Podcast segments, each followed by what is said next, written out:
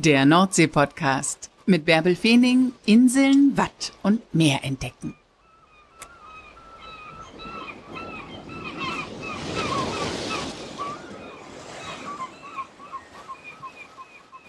Moin und herzlich willkommen zur 94. Folge des Nordsee-Podcasts. Heute gehen wir direkt nach Wilhelmshaven und zwar zum Whale-Watching. Denn Wilhelmshavens Südküste ist der Hotspot für die Beobachtung von Schweinswalen an der niedersächsischen Nordseeküste. Das hat mich auch erstaunt, als ich das in der vergangenen Woche gehört habe. Und ich habe mich darüber mit Jan Hermann unterhalten. Das ist der Walexperte schlechthin. Er ist Veterinär, beschäftigt sich seit vielen Jahrzehnten mit Meeressäugern und engagiert sich auch bei den Schweinswaldtagen in Wilhelmshaven, die vom 16. bis 23. April stattfinden. Moin, Herr Herrmann. Wann waren Sie denn zuletzt am Meer? Das ist ungefähr eine Woche her. Da war ich tatsächlich am Jadebusen und habe nach Schweinswahlen geguckt. Und äh, das zählt hoffentlich auch als Meer, aber das ist ja so ein kleiner, ja, doch, zählt. kleiner kleiner Extrateil der Nordsee, der so ein bisschen abgezwackt ist. Nee, und da habe ich, hab ich gestanden mit zwei etwas gelangweilten Söhnen und bei nicht so gutem Wetter. Also es gab zwischendurch einen kleinen Schneesturm. Aber äh, ich habe tatsächlich einen Schweizer gesehen und insofern konnte ich den Tag dann erfolgreich beenden, ja. Waren Sie glücklich? Und Ihre Söhne? Papa wieder mit seinen Ja, genau, die sind eher genervt. Also der Kleine ist da noch sehr, ähm, sehr, sehr, sehr angetan von. Der hat auch dann gleich geguckt. Der, der Große, der hat da nicht so ein großes Interesse dran. Nee. Hm. Whale-Watching in Wilhelmshaven. Ja. Was für eine äh, Trefferquote hat man denn da? Also, dass Sie da wirklich letztes Wochenende gleich einen gesehen haben, war das jetzt Zufall oder kommen die Schweinswalle da häufig vor? Also, es ist nicht ganz Zufall gewesen wenn man weiß, zu welcher Jahreszeit man dahin geht und guckt, wenn man weiß, ähm, zu welcher Tide man da dorthin kommt, äh, dann steigen die Chancen. Also die Schweinswale sind eben im Frühjahr so, dass sie in den Jadebusen kommen und da häufiger gesehen werden. Möglichkeiten gibt es das ganze Jahr, aber, aber besonders im Frühjahr, äh, April ist eigentlich die stärkste Zeit, da hat man die größten Chancen, Schweinswale zu sehen äh, dazu kommt, das ist auch äh, wissenschaftlich gemessen worden, dass sie eben besonders zum Zeitpunkt der Flut, also beim höchsten Tidestand, am besten zu sehen sind. Und äh, ja, wenn man sich diese Zeiten so abpasst, dann hat man eigentlich eine ganz gute Chance. Aber es ist auch so, die sind nicht groß. Das ist echt eine Kunst, Schweinswale zu sehen jeder, der mal Whale-Watching gemacht hat und einen dicken Grauwal oder einen Pottwal in Norwegen gesehen hat, also den kann man nicht übersehen, das ist echt gut. Aber Schweinswale, das ist Kunst. Also die zu sehen, da muss man natürlich auch darauf achten, dass der Wind nicht so doll ist. Also über Windstärke 4 wird es einfach schwer, weil die Wellen einfach höher sind als die Finne vom, vom Schweinswal. Dann, dann sieht man wenig von denen. Also es gibt so ein paar Punkte, auf die man achten muss und dann hat man ganz gute Karten, ja. Aber das ist auch das Einzige, was man zu sehen kriegt, die Finne, ne? Oder machen die richtige Kunstsprünge aus dem Wasser, machen Schweinswale? Äh, nee, sie sind tatsächlich eher so die besonnenen, ruhigen Tiere, außer in der Zeit der Fortpflanzung. Im Sommer, also ab Juni rum ist es so, also wenn die Kälber geboren sind, geht's danach wieder los mit der Fortpflanzung. Und dann drehen, also gerade die Männchen völlig am Rad, also und springen auch aus dem Wasser. Also die sind dann tatsächlich so äh, sehr aktiv. Das ist allerdings eine Sache, die passiert nicht bei uns vor der Küste. Also die können wir äh, in Niedersachsen hier vor unserer Küste nicht, nicht sehen und deswegen kennen wir die Schweinswale nur als sehr ruhige Tiere, die eben ihre Finne zeigen. Was fasziniert die Schweinswale denn am Jadebusen? Oder was finden Sie da, was Sie woanders nicht finden, dass Sie da jetzt in dieser Jahreszeit anzutreffen sind? Also das, was Schweinswale generell im Leben interessiert, ist vor allem die Nahrung. Also ausreichend Nahrung zu sich zu nehmen. Das sind Tiere, weil sie so klein sind, die halt extrem viel Energie verbrauchen. Also in der kalten Nordsee zu leben, kalte Luft zu atmen, jetzt gerade im Winter, kalten Fisch zu fressen, das sorgt dafür, dass die Tiere tatsächlich innerlich auskühlen, obwohl sie eben eine Körpertemperatur, wie wir auch, von 36, 37 Grad aufrechterhalten müssen. Bei denen hilft natürlich so ein bisschen die Speckschicht, also der Blubber, der äh, um die Tiere herum ist. Aber trotzdem müssen sie bis zu zehn Prozent ihres Körpergewichts an Nahrung äh, zu sich nehmen, jeden Tag. Und im Frühjahr ist es so, dass also im Jadebusen zum Beispiel der Stint zum Ableichen kommen will. Und da gibt's dann für die Schweinswale tatsächlich eine gute Chance, dem Fisch eben hinterher zu jagen. Und äh, da ist die Nahrungssituation besonders gut. Und das führt die dann in den Jadebusen. Die sind aber im Wattenmeer heimisch. Ne? Das ist die einzige Walart, die hier bei uns äh, vor der Küste zu Hause ja, ist. Ja, also es gab mal ganz alte Zeiten, da hatten wir hier auch mal noch andere Arten äh, häufiger, also große Tümmler zum Beispiel, die hier häufiger vorkamen. Das war, glaube ich, Mitte des letzten Jahrhunderts äh, zuletzt so, dass die da waren. Mittlerweile leben die großen Tümmler ja vor allem vor Schottland und, äh, und tauchen hier nur noch selten auf. Ein paar Gäste haben wir jetzt wieder in der Ostsee, also es scheint, dass die sich auch so ein bisschen äh, wieder, wieder ausdehnen. Aber die Schweinswale sind unsere heimischen Wale. Das ist äh, so, dass die äh, vor unserer Küste leben, auch ganzjährig vorkommen, auch wenn sie eben diesen Schwerpunkt im Frühling haben, wo die bei uns dann zu sehen sind. Aber das sind tatsächlich heimische Wale. Und wenn man sich so alte Aufzeichnungen anguckt, also was nicht Brems Tierleben von 1927, dann steht da tatsächlich drin, dass die um jedes Boot rumgeschwommen sind. Also da muss tatsächlich eine, eine viel reichere Zahl von Schweinswalen vorhanden gewesen sein. Adolf Meyer ist das, der diesen äh, Pater geschrieben hat und der hat geschrieben, dass also um jedes Boot drei bis fünf Schweinswale immer herumgetollt sind und herumgeschwommen sind und die Schiffe begleitet haben. Also das ist schon noch eine ganz andere Situation. Also sie gehören tatsächlich hier an die Küste. Das heißt, dann waren die auch gar nicht scheu, sondern eher zutraulich. Ne? Sowas kenne ich von Seehunden, wenn wir manchmal draußen auf der Nordsee irgendwo drehen oder auf irgendeiner Sandbank abgesetzt werden und man dann nur drei Personen mit einem Stativ und einer Kamera stehen, dann kommen immer irgendwann Seehunde ja. an und, und gucken, was ist denn da eigentlich gerade los. Die sind so neugierig. Aber bei Schweinswalen, ich weiß, wir haben mal sind regelmäßig nach Neuwerk gefahren, für auch für einen längeren Film und haben immer an einer bestimmten Stelle zwei Schweinswale gesehen. Wir haben sie nachher Friedel und Gustl getauft, also weil wir immer überlegt haben, sehen wir sie heute wieder. Ähm, ja, aber als zutraulich würde ich die nicht bezeichnen. Nee, also das würde ich jetzt auch nicht, aber es ist durchaus so, dass es mal so Momente gibt, wo die neugierig wirken, also wo sie tatsächlich äh, sich auch mit äh, einer Situation befassen. Und man muss dazu sagen, anders als Seehunde sind Schweinswale natürlich sehr fixiert auf die Akustik. Also die orientieren sich eben über ihr Echolot und äh, die Akustik spielt eine enorme Rolle bei den Schweinswalen. Und wenn man mit dem Motorboot unterwegs ist äh, oder in irgendeiner Form Krach macht, dann ist das schon eine Sache, wo man davon ausgehen kann, dass das die Schweinswale nicht richtig erfreut. Da sind Seehunde weniger von betroffen. Also das macht denen weniger aus. Äh, ich kenne auch viele neugierige Seehunde, die okay. so aus dem Wasser lugen und äh, rausgucken, was geht hier um mich rum ab. Aber bei Schweinswalen gibt es das auch. Also gerade mit Segelbooten kann man das durchaus mal haben, dass die um das Segelboot herumschwimmen, ein bisschen gucken, was das ist. Also das gibt es dann auch, ja. Klasse. Und wo verbringen die den Rest des Jahres, wenn sie im Wattenmeer oder in der Nordsee heimisch sind? Also und nur jetzt im Frühjahr so nah an der Küste anzutreffen also, sind? Also ähm, es gibt bestimmte Gebiete und dazu zählt zum Beispiel vor Sylt, das äh, was ja auch Naturschutzgebiet geworden ist, Sylter Außenriff, äh, bei uns aber auch äh, vor der niedersächsischen Küste das Gebiet Borkum-Riffgrund. Und dort findet Fortpflanzung statt. Also das ist wohl so, dass die Weibchen da unheimlich gute Möglichkeiten finden, Nahrung zu finden, ihre Kälber denn dort gebären. Das ist natürlich für die Weibchen auch so, dass, dass die dann also enorm viel Energie äh, bereitstellen müssen beim Säugen der Kälber.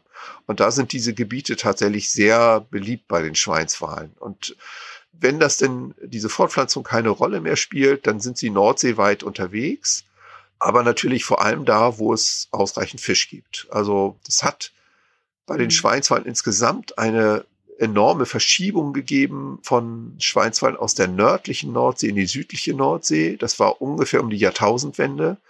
Äh, vorher war an unseren Küsten also nicht viel los mit Schweinswalen. Da haben wir eine lange, lange Zeit äh, kaum Schweinswale sichten können. Sylt war noch so an der Grenze. Da, da gab es dann hier und da mal eine Sichtung, aber von der niedersächsischen Küste gab es das praktisch gar nicht. Und ja, um die Jahrtausendwende sind sie dann plötzlich gekommen und sind häufiger plötzlich zu sehen gewesen. Woran das liegt, ist nicht hundertprozentig klar, aber diese enorme Wechsel der Schweinswale korreliert damit, dass der Sandaalbestand in der nördlichen Nordsee durch Überfischung zusammengebrochen war, auch um die Jahrtausendwende herum. Und die Sandaale stellen eine wichtige Grundlage für die Ernährung der Schweinswale dar. Und das kann sein, dass das damit zusammenhängt, dass die dann plötzlich in den Süden sind, um sich dann von anderen Fischen zu ernähren, die sie dann hier vielleicht in reicherer Zahl gefunden haben. Ich habe gelesen, wie groß der Schweinswalbestand in der Nordsee ist. 345.000 stimmt die Zahl. Ich war ja. baff erstaunt. So ja, viele Schweinswale. Aber doch nur 0,6 Schweinswale pro Quadratkilometer. Also das ist, äh, wenn man sich so einen Quadratkilometer Nordsee anguckt und einen einzigen Schweinswal dann also nicht mal einen ganzen Schweinswal, sondern nur 0,6 von davon auf diese auf dieses enorme Gebiet sieht, dann ist es doch nicht mehr ganz so viel. Aber es ist insgesamt ist es natürlich auch die Walart, die am häufigsten vorkommt in der Nordsee und ähm, das sind aber auch Tiere, die nicht besonders alt werden. Also in der Nordsee werden sie nicht so alt, wie sie eigentlich könnten. 20 Jahre, sagt man so, äh, kann ein Schweinswal eigentlich alt werden. Und in der Nordsee wird selten Tier über zehn Jahre alt. Ähm, das Durchschnittsalter liegt, glaube ich, sogar noch darunter. Es gibt eine Studie vom Institut für terrestrische und aquatische Wildtierforschung. Und danach äh, verenden äh, die, oder ist das Durchschnittsalter beim äh, Tod also noch, äh, ich glaube, bei fünf, sechs Jahren irgendwie. Also die kommen kaum in die Reproduktion und verenden dann. Also denen geht's tatsächlich nicht gut. Das ist ein Hinweis darauf, dass es viele Stressoren gibt, aber weil sie eben jährlich tatsächlich auch sich fortpflanzen, wird eben ausreichend Nachschub geliefert, so dass sich die Zahl eigentlich in den letzten 30 Jahren so gehalten hat. Also das ist ein Bestand. Es gab ja die erste europäische Sichtungsorganisation über die ganze Nordsee hinweg. Das war äh, Mitte der 90er Jahre. Und seitdem ist das immer alle zehn Jahre ungefähr, gab es solche Schätzungen, Bestandsschätzungen und das ist einigermaßen stabil geblieben, ja. Aber trotzdem ist es ja kein gutes Zeichen dann, wenn Sie gar nicht das Alter erreichen können, was Sie normalerweise erreichen. Was für Stressoren gibt es in der Nordsee? Ist das der Lärm, den Sie gerade schon erwähnten, oder? Also der Lärm ist natürlich eine ganz massive Beeinträchtigung für die Schweinswale. Wir haben natürlich als so ein Standard den Schiffsverkehr als, als Grundlärm, wobei da äh, muss man, wenn man sich das im Einzelnen anguckt, auch gucken, welche Art Motoren sind das. Also die langsam fahrenden, dicken Pötte mit tieffrequenten Schall, den die aussenden, die sind nicht so äh, bedeutend wie diese hochtourig fahrenden Schnellboote. Also alles, was besonders schnell fährt und besonders mhm. viel hochfrequenten Krach macht, also das stört die Schweinswale doch enorm. Da gibt es Studien aus Dänemark, aus der Ostsee, wo die regelrecht fliehen, wenn so eine Schnellfähre kommt. Also diese Katamarane, solche Schnellfähren? Äh, oder? Ja, also ich, also sind vor allem diese Speedfähren und so. Also das können Katamarane mhm. sein. Mhm. Also das äh, ist, ist eben die meisten Formen von, von Schnelltourismus, äh, äh, die wirken sich negativ aus, äh, weil eben die Motoren so extrem hochgejault werden. Und sowas ist eben Standard, so Schiffsverkehr. Das gibt es eben jetzt nun auch schon, schon viele, viele Jahre. Wir haben aber auch natürlich in den letzten Jahren die äh, Windkraftanlagen bekommen, die vor allem gebaut werden. Also der Betrieb ist nicht ganz so problematisch, aber der Bau. Also pro Verankerung eines solchen Fundamentes für eine Offshore-Windkraftenergieanlage werden ja also hunderte von Rammschlägen nötig, die in den Nordseeboden gemacht werden.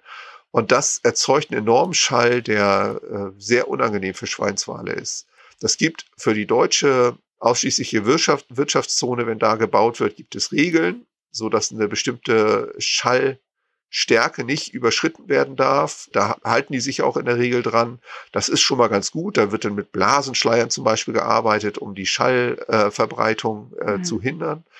Aber wenn man sich vorstellt, dass an vielen Stellen gleichzeitig gebaut wird in der Nordsee, dann ist es tatsächlich eine ernsthafte Problematik für Schweinswale. Und wenn man die zukünftigen Pläne sieht, was da im Bereich der Offshore-Anlagen noch alles ausgebaut werden soll und ausgebaut werden muss, damit die Energiewende klappt, ist das ja für Schweinswale eine Katastrophe. Das ist ja, ja also da, das gibt eben auch so Tricks wie das langsame Starten dabei, also dass man die Schallstärke langsam intensiviert, dass man äh, eben diese Blasenschleier zum Beispiel nutzt. Ähm, das ist also im deutschen Bereich, glaube ich, sind hauptsächlich sogar doppelte Blasenschleier benutzt worden, also nicht nur ein einfacher, sondern doppelter. Können Sie die einmal erklären, die Blasenschleier, für all die, die noch nie was davon gehört haben? Um die Stelle, wo der, wo der Schall entsteht, das ist also diese Rammstelle, werden im Grunde so eine Art Gartenschläuche gelegt im Kreis drumherum, die Löcher haben. Also regelmäßige Löcher. Und durch diese, diese Gartenschläuche wird Luft gelassen.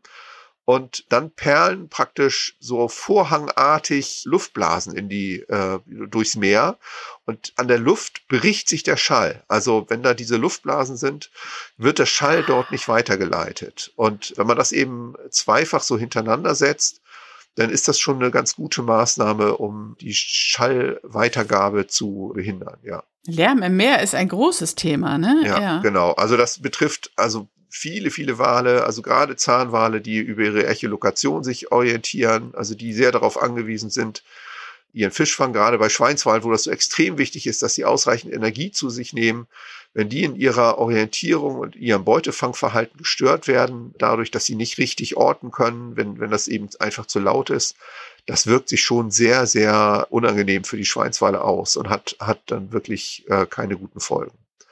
Aber Lärm ist eben nicht nur das mhm. Einzige, das ist so, sondern wir haben dann zum Beispiel noch eine Grundfracht an bestimmten chlororganischen Umweltgiften, also PCBs zum Beispiel, die schon lange verboten sind, aber immer noch in der Nordsee von einem Tier auf das nächste weitergereicht werden.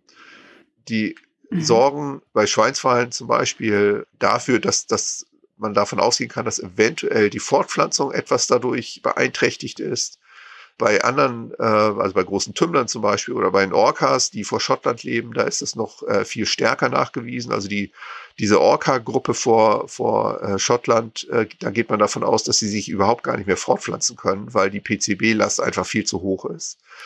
Und sonst haben ja die Weibchen bei solchen Umweltgiften, die vor allem äh, sich im Fett binden, immer noch den tollen Vorteil, dass sie die ganze Schadstofffracht an die Kälber abgeben wenn sie die Milch geben, dann übernehmen die Kälber äh, diese Schadstoffe und die Weibchen können sich da einigermaßen wieder frei von machen. Äh, deswegen gibt's immer den krassen Unterschied mhm. von äh, Schadstofffrachten bei männlichen und weiblichen Tieren, die sich, die sich dann durch das Säugen der, der Weibchen immer wieder so, so ändern und einpendeln, ja.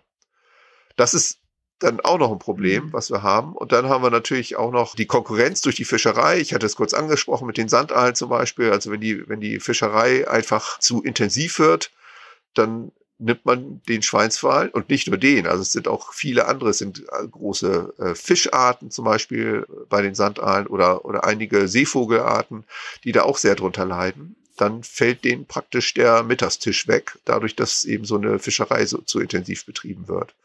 Das ist so ein Ding. Dann haben wir den Beifang in der Fischerei. Also wir haben in der Nordsee insgesamt eine Beifangquote von ungefähr 6000 Tieren pro Jahr äh, für Schweinswale die auch immer wieder für Todesraten sorgen. Und wir haben aber natürlich auch noch natürliche Gefährdung. Also da haben sich ja in den letzten Jahren die Kegelrobben plötzlich äh, bekannt gemacht als welche, die Schweinswale jagen.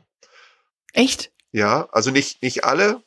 Und vor allem vor der niederländischen Küste, da geht man mittlerweile davon aus, dass bis zu 20 Prozent aller Todstrandungen, also Todfunde von Schweinswalen, auf äh, Kegelrobbenrisse zurückzuführen sind. Ach.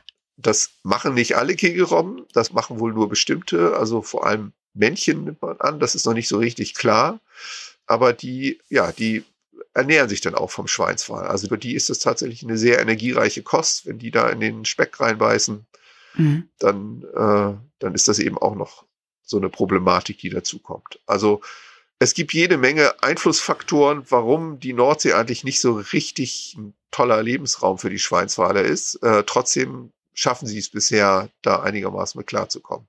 Sie sind Tierarzt und der absolute Wahlexperte. Weshalb haben Sie Ihr Herz an die Tiere verloren? Das ist eigentlich eine Sache, die bei mir in der Schulzeit schon angefangen hat. Also ich habe damals irgendwann dieses Buch der Wale von Petra Daimer äh, bekommen. Das ist eigentlich so eine Koryphäe der, der äh, 1980er Jahre gewesen. Eine äh, Frau, die äh, damals ihre Diplomarbeit auf Madeira gemacht hat mit dem Pottwalfang und dann so ein Buch geschrieben hat, das ist mir irgendwie in die Hände geraten und irgendwie fand ich das sehr faszinierend mit den Wahlen. Und als ich dann angefangen habe zu studieren, habe ich mich auch bei uns regional in Hannover äh, in der Greenpeace-Gruppe dort engagiert, wo eben auch das Thema Wale ein äh, bedeutendes war und habe dann über Greenpeace viele Vorträge gehalten, habe bei uns an der Tierärztlichen Hochschule in der Bibliothek jede Menge Informationen über Wale bekommen und hat äh, dann auch die Chance beim sogenannten deutschen Kleinwahlprojekt äh, immer noch als Helfer bei der Sektion von Schweinswahlen mitarbeiten zu dürfen. Und ja, dann hat sich das irgendwie so entwickelt, dass ich äh, also mit Wahlen immer nach Möglichkeit was zu tun hatte, wenn es darum ging, weiß nicht, bei den Pottwalstrandungen, äh, bei den Sektionen dabei zu sein oder sowas zu machen. Und äh, als Wahlexperte, also ich ich beschäftige mich halt sehr intensiv damit, aber es gibt natürlich noch andere tolle Leute äh, in Deutschland, die sich auch sehr intensiv mit Wahlen beschäftigen. So.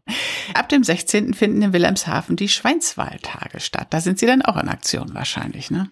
Genau, also ich werde äh, einige Schifffahrten begleiten. Wir fahren mit der Hale Kurier äh, auf den Jadebusen und werden Schweinswal-Sichtung haben, hoffentlich, wo wir vom Schiff aus Schweinswale sehen. Und wir werden Führungen machen im hoffentlich dann eröffneten Wattenmeer Besucherzentrum. Das ist ja, äh, ich glaube, zwei Jahre mittlerweile lang umgebaut worden. Und äh, mhm. da hatte ich ja die Chance, auch an der Wahlausstellung mitwirken zu dürfen. Und äh, da freue ich mich sehr drauf, das mir anzusehen und eventuell auch Leuten zu zeigen. Und äh, also ich werde am Donnerstag einen Vortrag halten. Und wir haben auch noch äh, andere tolle Gäste eingeladen für Vorträge. Also zum Beispiel eigentlich die Tierärztin, die die Wahlexpertin schlechthin ist, nämlich Frau Professor Ursula Siebert, die das Institut für terrestrische und aquatische Wildtierforschung an der Tierärztlichen Hochschule leitet mit einer Zweigstelle in Büsum und die die Wahlforschung in Deutschland ganz massiv vorangebracht hat. Und äh, die wird am Sonnabend da sein. Und wir werden Forschungskisten präsentieren, die in der Schule eingesetzt werden können, die auch äh, in Zusammenarbeit mit diesem Institut entwickelt worden sind. Ja, und also dazu eben noch jede Menge Möglichkeiten, die wir unterstützen, dass man Schweinswale vom Land aus sehen kann. Also das werden Leute dabei sein, die einen versuchen, das zu zeigen, wie man die sichtet. Also wenn man jetzt nicht so seefest ist und nicht an Bord des Schiffes gehen mag, man hat auch die Chance von Land aus. Ja, ja. einen Schweinswal zu sehen. Also da kann ich auch jedem, der so ein bisschen Zeit mitbringt, nur raten, der Interesse hat, mal Schweinswale zu sichten, Fernglas mitzunehmen, sich einen guten Ort am Jadebusen zu suchen. Da ist also der, der Südstrand äh, in Wilhelmshaven durchaus geeignet. Da kann man sich dann irgendwie postieren und dann ordentlich aufs Meer gucken. Einigen wird dann schwummrig nach einer Zeit, aber wenn man mit mehreren das macht, hat man die größeren Chancen, Schweinswale zu sehen. Alleine zu sichten ist immer sehr schwierig, aber mit mehreren ist doch die Chance relativ hoch, dass dann auch tatsächlich Schweinswale da sind, ja. Einfach nur in Ruhe gucken und das Einzige, was man sieht, ist die Finne und wenn man eine Finne sieht, kann man sich eigentlich sicher sein, dass es ein Schweinswal ist und kein Delfin, oder? Ich meine, es gab in Flensburg mal einen Delfin im Hafen vor ein, zwei Jahren. Ja, also Delfine können natürlich immer mal vorkommen. Das ist aber so, dass das alle drei, vier Jahre mal irgendwann Delfin vielleicht gibt und dann nicht unbedingt zu der Zeit. Also das ist schon hochwahrscheinlich, dass es dann Schweinswal ist, den man dann sieht. Muss man irgendwo darauf achten? Wenn man ihn jetzt sieht, darf man dann laut rufen, da ist er? Oder muss man lieber leise sein, damit er nochmal wieder auftaucht und damit man ihn nicht durch diesen Lärm schon wieder verscheucht? Also Nee, also man ist weit genug weg vom Schweinswal. Also der, äh, der ist nicht so, dass er jetzt irgendwie direkt fünf Meter vor einem äh, äh, auftaucht, obwohl das durchaus auch vorkommen kann. Also es gibt äh, bestimmte Bereiche da am Nassauhafen, in Wilhelmshaven zum Beispiel, wo man dann von diesem Ponton, wo die Schiffe auch losfahren, tatsächlich Schweinswale in fünf Meter Abstand äh, sehen konnte. Das gibt's da auch. Echt? Ähm, ja. Aber das ist jetzt nicht unbedingt gesagt. Also ich empfehle tatsächlich immer mit mehreren Leuten zu gucken, weil die Chancen einfach größer sind. Und dann gehört es sich natürlich, dass man auch darauf hinweist, wenn man Schweinsfall sieht, damit die anderen dann auch die Chance haben, den zu sehen. Auf dem Schiff haben wir immer diese tolle Orientierung nach Uhrzeiten, wo wir dann immer ansagen, auf drei Uhr ein Schweinswal oder äh, so und äh, dann können mhm. die Leute alle in die richtige Richtung gucken. Also äh, viele Augen nützen schon sehr viel. Wenn man allerdings alleine da ist, um alleine sein Glück zu versuchen, dann muss man gucken, was für ein Umfeld man hat. Eigentlich äh, sind alle Leute, die jetzt dieser Tage am Strand sind, darauf vorbereitet, dass enthusiastische Schweinswahlrufer äh, auftreten können. Also da passiert nichts Schlimmes. Und wenn man dann einen Schweinswall gesehen hat, soll man äh, das melden. Ne? Es gibt ja das gesamte Programm und alle möglichen Informationen rund um die Schweinswalltage auf der Seite schweinswalltage.de. Und da jedenfalls gibt es ein Formular, wo man dann eintragen kann, wann und zu welcher Uhrzeit man einen Schweinswall gesehen hat. Genau, wir sammeln die Sichtung und äh, haben natürlich äh, das Interesse daran festzustellen, wann Schweinswale zu sehen sind. Wir würden das dann gerne korrelieren, zum Beispiel mit Wetterbedingungen, mit äh, Seegang, äh, äh, klimatischen Bedingungen wie Temperatur und so weiter. Also diese Daten erfassen wir dann auch und äh, dann würden wir das gerne zusammenbringen, um mal zu gucken, ob bestimmte Korrelationen auftreten, dass, dass wir das Bild noch ein bisschen verfeinern können, wann die besten Chancen sind, Schweinswale zu sichten. Und dafür mhm. sind wir sehr dankbar, wenn wir Meldungen bekommen wo die Schweinswale sind, zeigt uns auch ein bisschen vielleicht, welche Bereiche im Jadebusen besonders interessant sind. Also insofern, ja, nur zu. Also Meldungen sind sehr wichtig für uns. Also auf die Tide achten, würde ich sagen, sich das Programm angucken vielleicht oder sich selbst auf den Weg nach Wilhelmshaven machen, an Südstrand stellen und dann durchs Fernglas gucken oder mit ihnen an Bord der MS Halle Korea, haben Sie gesagt, genau. an Bord der MS Halle Korea rausfahren. Ja. Also das sind genau die Tipps. Auf schweinswaldtage.de findet man das auch alles nochmal, auch das Programm, was wann stattfindet. Ich glaube, da ist in der ganzen Woche eine ganze Menge zu finden, so dass man sich da sehr intensiv und gut mit Schweinswahlen beschäftigen kann. Herr Hermann, total faszinierend, was wir heute alles über Schweinswale erfahren haben. Und danke, dass Sie uns ja mit hinaus in den Jadebusen genommen haben. Sehr gerne. Das war der heutige Nordsee-Podcast. Lasst euch dieses Naturschauspiel nicht entgehen. Alle Informationen dazu im Internet unter www.schweinswaldtage.de. Ich freue mich, dass ich euch heute wieder mit ans Meer nehmen konnte. Danke für eine kurze, gute Bewertung auf Spotify oder Apple Podcast. Und dann können wir nächste Woche wieder zusammen unterwegs sein, wenn ihr mögt. Bis dahin, liebe Grüße.